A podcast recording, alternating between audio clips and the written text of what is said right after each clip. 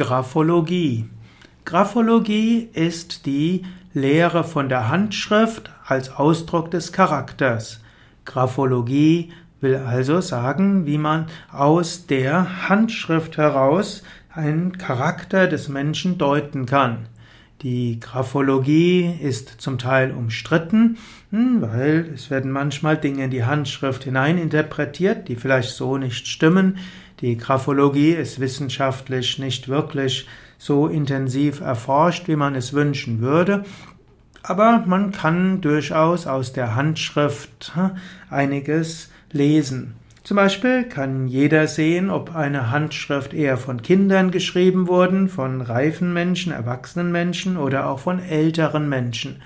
Man kann aus einer, Hand, einer Unterschrift heraus etwa auf das Alter des Menschen schließen, zum Teil auch auf das Geschlecht des Menschen schließen.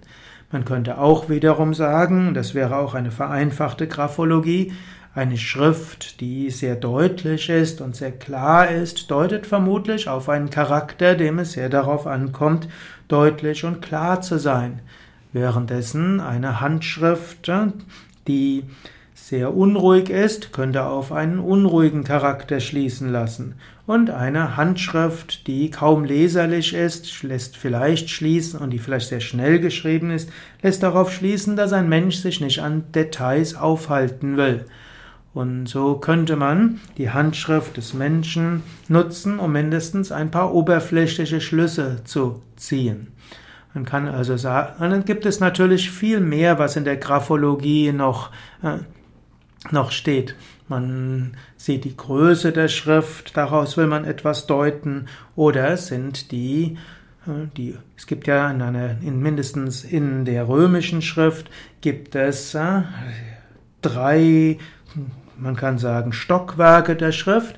Die mittlere, das mittlere Stockwerk, wo die ganzen Kleinbuchstaben oft sind, also der mittlere Teil, der steht oft für das Bewusstsein und dann der untere Teil der Schrift steht oft für das Unterbewusstsein, zum Beispiel im kleinen p und kleinen g und im kleinen q gibt es diese und im kleinen y. Da kann man sagen, sind diese besonders groß, ist vielleicht das Unterbewusstsein besonders stark oder wenn die oberen, das obere Stockwerk besonders groß ist, wird manchmal eine Vergeistigung oder eine Spiritualität hineininterpretiert.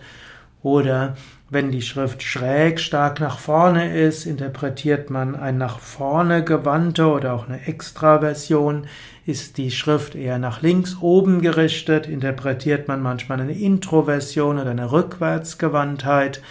Angenommen, die Schrift ist mehr rund, dann geht es, sind die Menschen vielleicht etwas liebevoller. Angenommen, die, die Schrift ist mehr eckig, dann hat der Mensch Ecken und Kanten. Das sind einige Aspekte, der, die in der Graphologie benutzt werden. Es gibt verschiedene graphologische Systeme und die kommen zum Teil auch zu unterschiedlichen Schlüssen. Eventuell muss auch die Graphologie in verschiedenen Ländern und verschiedenen Zeiten unterschiedlich sein. Heutzutage spielt die Graphologie eine weniger große Rolle, schon deshalb, weil wenige Menschen handschriftliche Dokumente weitergeben. Und die Unterschrift ist oft sehr trainiert und sagt wenig aus über darüber, wie man sonst schreibt.